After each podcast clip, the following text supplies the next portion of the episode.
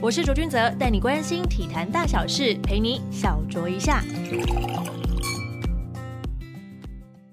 欢迎收听小酌一下，我是卓卓。这一集的主题呢，要来聊到运动员的心理层面，能够在国际赛崭露头角，技术面基本上是没有什么太大的问题啦。比拼的或许就是心理的强度。这个时候呢，运动心理咨商师就扮演了非常重要的一个角色。像我先前采访网球好手曾俊欣，他就提到近期的进步呢，他的心理咨商师是功不可没。这一集呢，就要来访问到运动心理咨商师洪子峰，洪老师你好。好，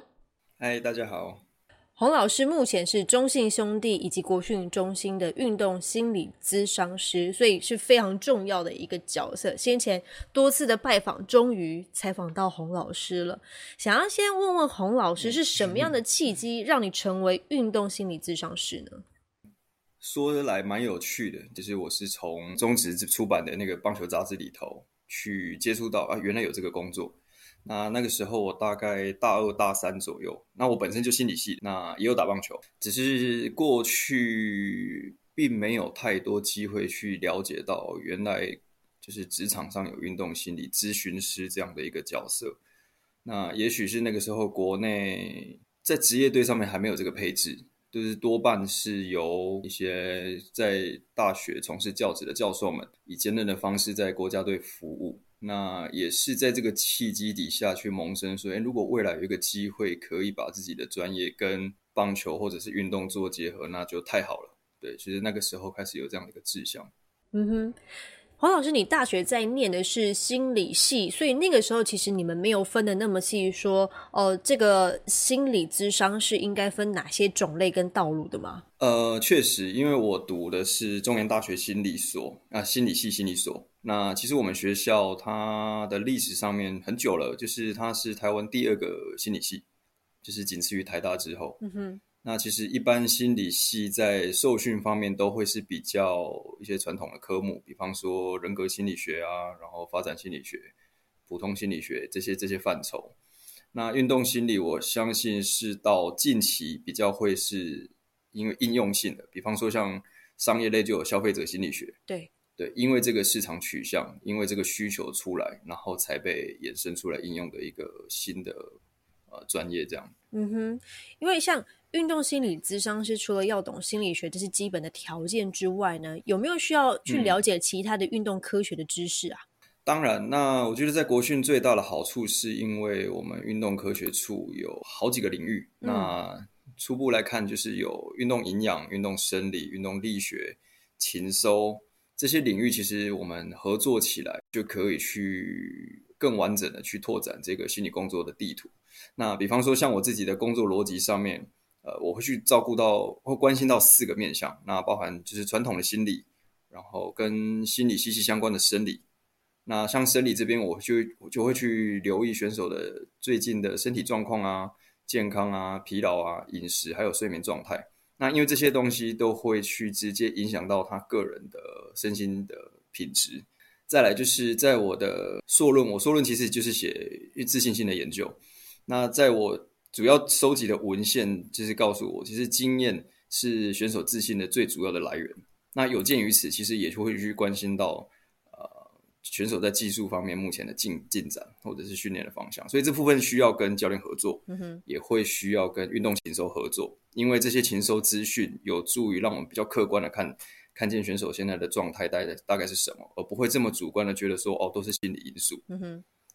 那除此之外，当然还有其他的面向，包含人际啊，还有环境的评估，这也很重要。因为其实在我的工作逻辑里头，我相信人跟环境是互互相影响的。那有些时候，你看到一个人的情绪状态或者是心理状态，他其实不只是反映的是他个人，他有可能是凸显的他现在所处环境的一个缩影。嗯哼，只不过他表现出来了。对，所以其实当你要去处理这样的一个问题的时候，或者是议题的时候，呃，不只是去针对个人，有些时候我们需要跟整个环境跟团队一起来工作。嗯哼，因为我们知道台湾其实没有所谓的心理医生。大部分都是心理咨商师比较多，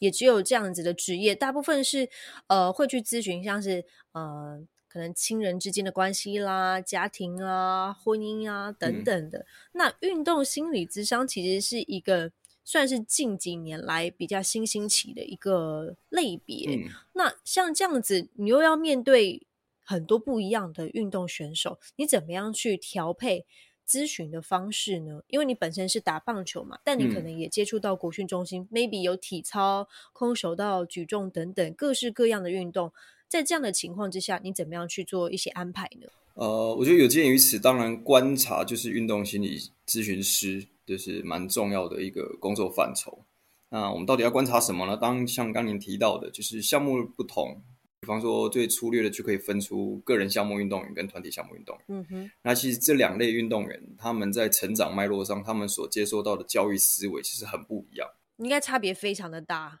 非常大，对，非常大。比方说，对个人运动员他们而言，呃，团结这件事情，我觉得教育上面的理解会比实际上亲身去感受到的那种需要是很截然不同的。因为个人运动员他们彼此就是很很直接的竞争关系，特别是同一个量级。比方说刚刚提到的空手道，会比较有一些英雄主义的感觉，蛮蛮长的，蛮长。对，那我会觉得这并不是他们故意要这样，嗯就是这个这个项目这个竞争环境底下，就是无形当中就是塑造成他们是以这样的方式在理解他的训练，嗯哼，所以你要他们就是很像团体运动员这样去主张团结、主张互助，我会觉得这是比较辛苦的一面。那当然，我觉得还有一点就是，其实我会从他们现在的所处阶段，比方说是集训期、初期、后期，还是说比赛期，那其实在工作的范畴上也会不同。比方说在集训期间，我会多一点的是以教育为主；嗯哼，对那在比赛期间，当然就会聚焦在试压，或者是说比赛过程当中的专注力引导。对，就是随着特质不同，然后任务的阶段不同，也会有不同的安排。这样。哦，主要是以他们的训练跟比赛期来去做一个区隔，不是以项目的种类。但是你觉得这个工作最困难的部分是什么？因为我会觉得说，每个运动项目有它不同的难处，你嗯如何在这个咨商的过程当中，跟他们一起产生一些共感或者是同理心，这个部分你怎么样去去面对呢？我觉得你刚刚提到一个蛮重要的词，就是同理。它一直是我我认为每一个心理工作者，他不一定是运动心理啊、就是包含一般心理、临床心理，其实都都都需要去掌握到同理这个关键。那其实我觉得难处比较不会是在于，感受他的辛苦吗？嗯，我会觉得就是长期以来这个竞技世界对人的看法，那人当然指的就是选手，其实他有一定的刻板印象。哦，所以其实它代表是不是所有人格特质人在这个环境里底下都会同样被欣赏和接纳？嗯哼，我们举个例子，其实我会觉得，其实竞技选手他就好比是我们真实世界的这些超级英雄。嗯哼，比方说，当我们提到超人的时候，我们就会马上闪现出那一种呃很结实、很勇敢，然后义无反顾的那一个形象。我觉得这已经有点变成快是我们的集体潜意识了。就是当我们提到这些名词的时候，大家想象的画面都是那个样子，但是实际上，难道勇敢只有挺身而出这个面相吗？嗯，是不是当他可以很细心的、很细腻的去感受他的感受，然后愿意去面对，这一这是不是也是一种勇敢的表现？嗯哼，对，那也就是说，其实我会觉得这份工作的困难在于，呃，我们认识了很多的选手，很多不同特质的选手，但是当他们的特质跟这个社会的刻板印象有所冲突的时候，我们怎么协助他可以继续跟这个环境有好的信任、好的合作，甚至我们怎么去引导这个环境去接纳他们，或者还原他们在困境底下应有的支持。因为像先前呃报道者他有一系列对于就是运动选手的心灵层面的一些报道，因为在东京奥运那个时候，其实蛮多选手承受着蛮大的一些心理压力的。这个部分，嗯嗯，洪老师，你觉得应该要去怎么解决呢？嗯，简单来讲，应该就是说，怎么样帮助他们去接受，或者是去克服所谓的一些酸民的东西。这个部分应该是很多运动员都会遇到的。是是是，嗯，就观察面来看，我会觉得现在普遍针对这个议题的引导方式，都会比较是倾向你不去看就没事了。这是很逃避的心态耶。是是是，所以我会觉得，短期内你好像在还没有办法有一些积极的作为情况下，关闭手机、关闭社群，它确实是一个方式。逃避其实也是一个解决问题的方式。我就是这样做了，对，就不要看就不会走心。那我觉得以长期来看，我们需要做一些公民教育。那我觉得这个时间要会拉得非常长，但重点就是呃，我们需要努力。只要不要放弃，就有机会嘛。对，那我会觉得，其实运动员他们在运动场上也是本把呃持守了这样的一个信念。那我觉得陪伴他们的我们也是应该要如此。嗯哼，还是回到你刚刚提到那个关键字，就是同理。我们如何透过一些呃故事或者是一些平台，然后去去分享他们其实真真正在经历什么？那这样的一个故事分享是是想要引起我们这些不同生命经验的人有共同的感受。嗯哼。这个共感出现了，这个同理出现了，你才有机会去想到的是，哦，原来他在这个脆弱的时候，跟我在脆弱时候都一样需要帮助，而不是苛责。那我才有机会借由这个同理来约束或改变我自己的行为。等于是你也需要其他的个案，然后来去帮助其他的个案，是用这样的说法是对的吗？嗯，应该我觉得比较具具体来说，就像我近近一两年开始有在一些。呃，社群媒体上面去分享一些故事，那我觉得主要的目的在就在这边。我想要去，当然前提是运动员也愿意分享，他们也愿意去把这些故事传达出来。那我觉得很多很伟大的心意，比较是哦，他今天承受到这样的一个压力，或者是这样的委屈，他不希望他的学弟学妹就是未来还跟他吃一样的苦，所以他们愿意分享，他们愿意说出他们现在在经历的事情。然后让我透过这样的方式来书写，然后去引起这些关注，或者引起我们刚刚讲的这些共感。嗯哼，我想询问洪老师，因为透过这样子的分享，因为其实就像你说的，大部分的民众对于嗯能力比较强的，maybe 就是像精英运动员这样子的角色来看，嗯，会觉得说他们其实不应该存在着所谓脆弱的这些部分。当揭露了这一些，不管是他自己的个人经验也好，或者是他去呃让自己跨过那些心理障碍之后，这样子的揭露的方式。你你自己觉得在在回馈的过程当中有没有收到一些比较恶意的一些讯息？我我会比较担心的，这个这个就会会让人家觉得说你不就是应该要怎么样嘛？你不就是应该这样？因为对我而言，我我身边其实都是运动员，包括我爸爸妈妈都是。嗯我会我会在我的既定印象里面，就像你说的，我会觉得他必须要很坚强，他不可有脆弱的时候。嗯，我我想你说的没错，这些恶意的回击。或者是这些攻击，其实不曾停过。哇！甚至我我觉得这些对象也因为我们现在试着跟运动一起在合作工作这些事情，矛头也会指向我们这边来。对，那你当然也会感受到哎无无端受害。对对啊，扫到台风尾的压力。对对对对对对。但我我觉得比较可贵的就是这一群线上的运动员，那他们还是认为说，我们一直希望心理健康这个议题被被重视。那我们现在唯有的方式，呃，我觉得就很像，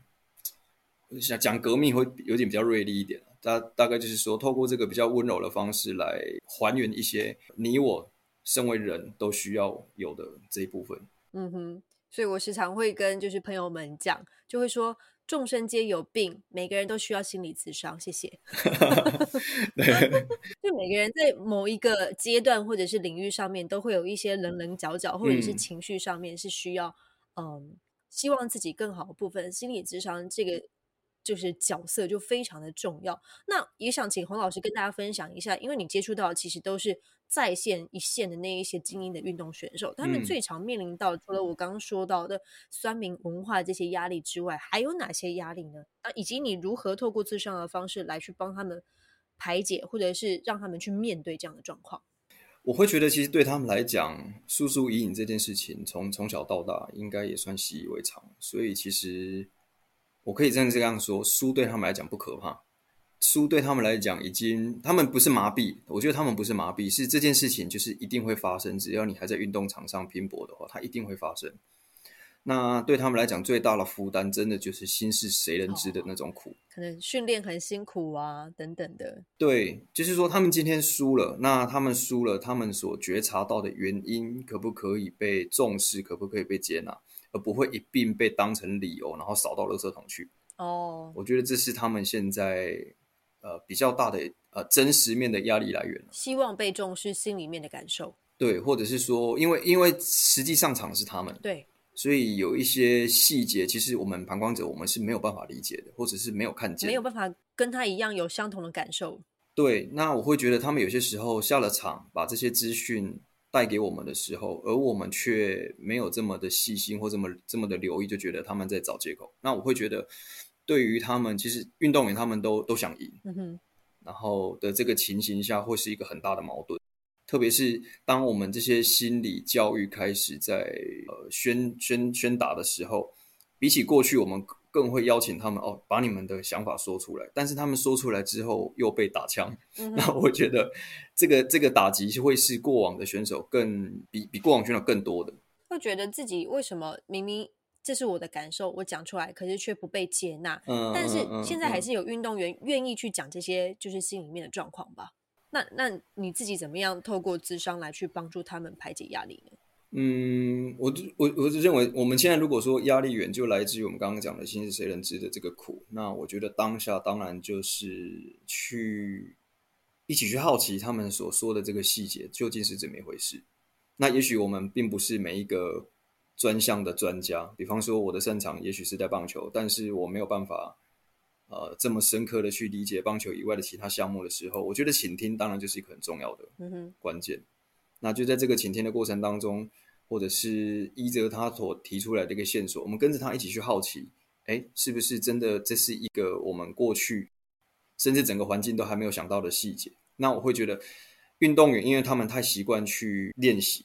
征服，所以当他们觉得，哎，我今天所提出来的事情被重视了，而我有机会在这边进步的时候，我觉得他们的心就会还原到原本健康的那个状态，嗯哼，然后发挥他们那一种，只要被我知道我怎么赢，我就会好好努力的这个关心。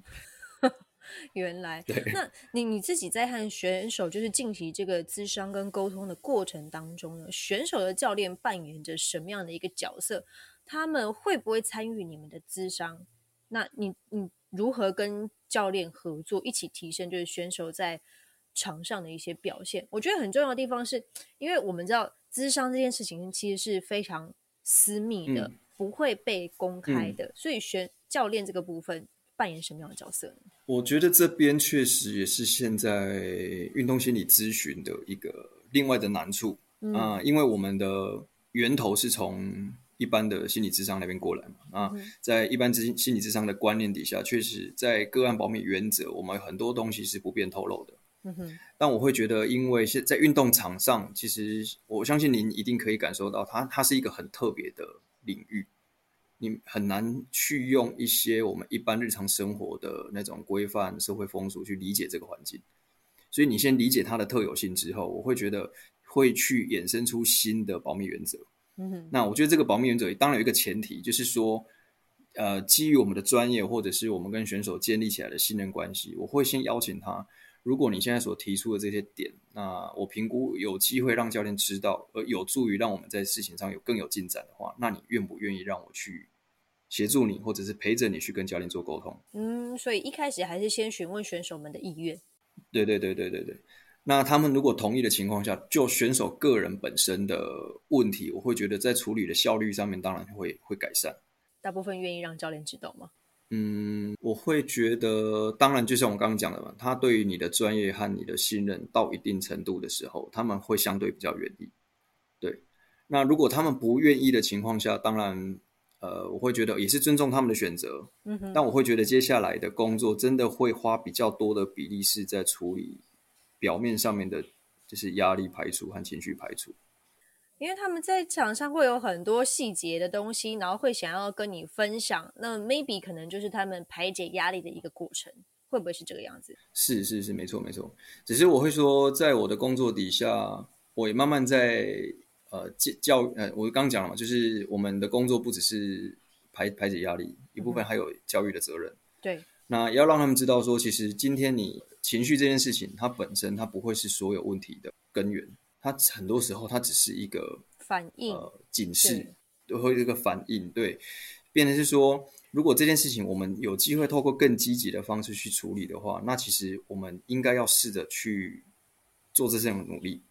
而不是一直在压抑你的感受。因为我会觉得有些时候，呃，如果单纯只做情绪处理的心理智商，某种程度上真的算是很变相的逃避，只是在安抚他的情绪，然后并不是帮他追根究底的了解到，就是说，哎，你这个情绪是从何而来，是为什么而起，而这件事情到底到底给了你什么样的感受？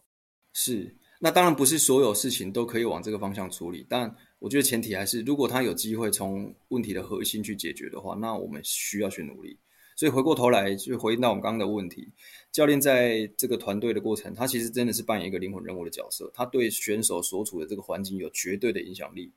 所以变成是，如果教练愿意来合作、倾听，甚至一起来寻求问题解决的方法，那当然，我觉得整个合作上面的呃状态会会好很多。那基于就是那个在咨商的过程是保密的原则情况之下，有没有哪些是让你特别印象深刻的就是咨商的个案经验可以跟大家分享的？在运动选手的部分，呃，我觉我我想我可以分享是模式嘛，有两个模式让我印象蛮深刻的。第一个当然就是跟这些顶尖中的顶尖人中之龙合作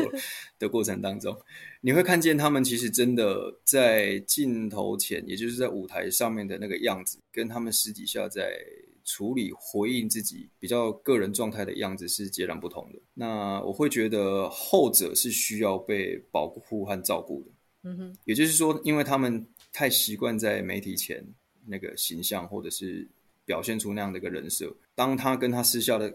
呃照顾自己的那个过程当中反差太大的时候，他其实也是一个无形的压力。嗯，有点像是人设太过于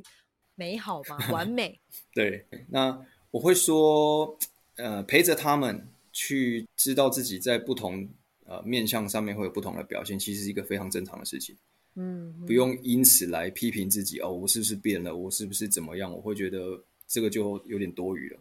对，那我觉得在这个照顾的过程当中，有过那么几次让选手去看见他其实可以拥有这个不同，然后拥有私底下那些比较脆弱的那个样子，然后愿有人愿意去包容他，愿意去接纳他。那他后来也在这个过程当中获得一个不同的力量。也就是说，他不用再浪费心思去批评他自己或责备他自己，我怎么反差这么大？对。那你觉得自己目前心理运科的发展，跟你当初就入行的时候落差有很大吗？比方说，在教练啊、选手的观念上面啊，是不是有因为你们这样子不断的给予他们这些教育的观念等等有所进步？以及你觉得现在还缺乏哪些东西呢？嗯，我觉得这方面可以回到我刚刚讲的第二个模式。其实我跟选手的合作过程当中，当我们开始跳脱只有情绪照顾和压力排除的这个呃基本认识之后，我们现在其实更进一步的去借由我们刚刚讲的，呃，一开始有提到禽收的资讯，然后让我们跟着他以心理的观点来解构他的一些训练的细节。那这个讨论当然是跟教练选手一起参与的。那我会觉得几个有合有以这样的脉络在合作的团队，其实教练和选手都觉得蛮新鲜的哦。原来运动心理可以深入到这样的一个程度，嗯哼，然后让我们让让让他们从从过往的那些呃指导上面的对话，有一个更具体的画面，或者是说更清楚知道我们为什么要练这件事情。那我会觉得这件事情在新的安定上面都会有更好的落实。那这些稳定、这些这些细节的掌握，其实真的就是会实质场上的场上的信心。对我们变得不再只是用很抽象的那些词汇啊，或者是充满渲染力的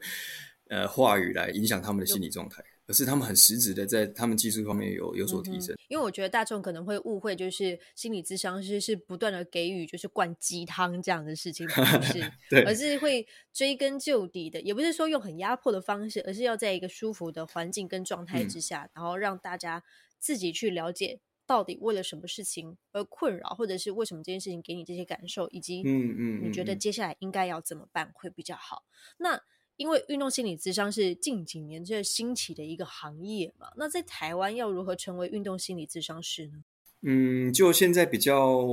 正规和官方的做法，会是我们有呃一群在线上资历非常久的运动心理的教授们，他们成立一个台湾运动心理学会。那目前的台湾的这个运动心理的受证，就是以这个学会的认证培训为主。那目前的做法大概两年一届，两年一届。因为现在有很多就是后辈们，他们也想要成为就是运动心理咨商师，有没有什么建议给他们呢？嗯，我会觉得这份工作我们需要定金，我们是为了人来付出专业，而不是为了报酬而来。而且老实说，其实如果你为了报酬而来，你很难赚到钱。因为不是所有人都愿意分享。对对，所以你在行动的目的上，真的要以服务对象为最大的考量。我觉得这是一个对我自己和老师们教给我一个还蛮重要的提醒。对，那再来就是好好整理自己的生命经验嘛。我会觉得，其实在我很多很有感的互动，就是说彼此都满意的一些合作上面。那过程当中，真的是因为我们所分享的那些内容，不是出自于教科书，真的就是呃彼此在经验上面可以有所交流，而且这个东西是你很独一无二的，你说出来你一点都不会很老舌很绕口，因为那就是发生在你自己身上的事情。对对，那我会觉得这个很很直接的互动，其实也无形当中会让选手看到的是那种身教大于言言教的影响力，然后他们也比较有机会。不会把自己强硬的套入在某一个刻板印象当中，而去活出他们自己原本的本色。等于是先不要为难自己。对对对，那我觉得在后背上面，因为我觉得很多这段期间收到的一些请教啊，或者是分享啊，好像他们都会把我们这些已经在前面工作的人当成一个榜样。我觉得这样的概念其实很蛮蛮普遍的，但我真的会鼓励他们。不必如此，每个人你的经验都是独一无二的，你都会因为这件事情成为很好的心理咨询师。这样，嗯哼，今天非常谢谢我们洪老师的分享。我觉得不管是不是运动员啊，其实，在现今就是高压的社会环境之下，人人我觉得都需要一位心理咨商师，不是为了别人，而是要为了自己更美好的内在成长。今天非常感谢洪老师的分享，谢谢你，谢谢。小酌一下，我们下次见喽。